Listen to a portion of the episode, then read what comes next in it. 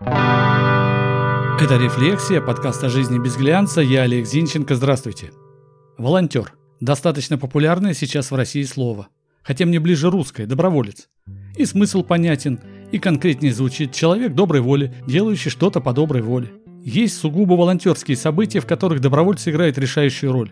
Участие в розыске пропавших людей, взрослых или детей, например. Волонтеры-медики, в пандемии это особенно актуально. Помощники приютам для животных, Помощники на больших общественных массовых мероприятиях, дни городов, праздники меда, цветов и так далее. В общем, есть большая масса событий, где помощь волонтеров незаменима. Но, увы, есть и такие события, где волонтерство у нас не проявление доброй воли, а какая-то обязаловка.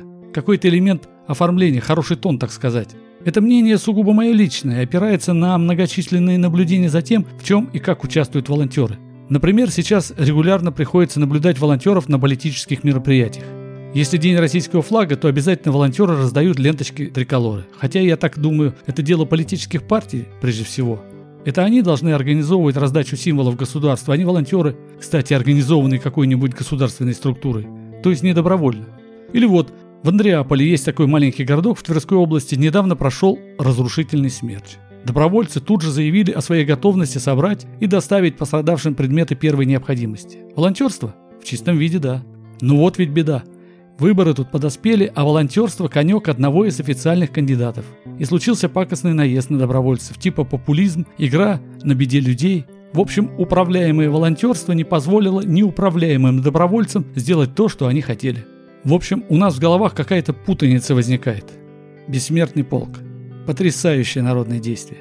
Возникшее на основе добровольчества движение переросло себя и стало национальным явлением. Но почему? Почему государство взяло на себя организационные функции?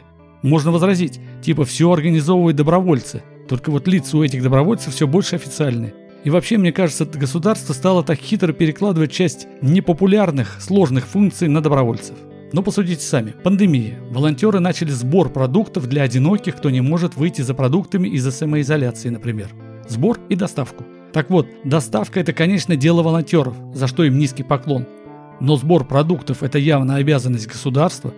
Или официальные мероприятия? Что там делают волонтеры? Покажите мне того добровольца, который мечтает посвятить свое время обслуживанию какой-нибудь торжественной встречи. Ясно, что это далеко от волонтерства. Вы пытались найти волонтеров, которые помогают в пригляде за одинокими стариками? Не продукты принести, а еду приготовить, помыть стариков, если возникнет необходимость, их животных выгулять. В небольших городах шансов практически нет, а вне городов даже не ищите. Мне кажется, добровольцы должны быть только там, где участие государства или бизнеса минимальное, либо совсем не предусмотрено. К последним относятся, например, Олимпийские игры.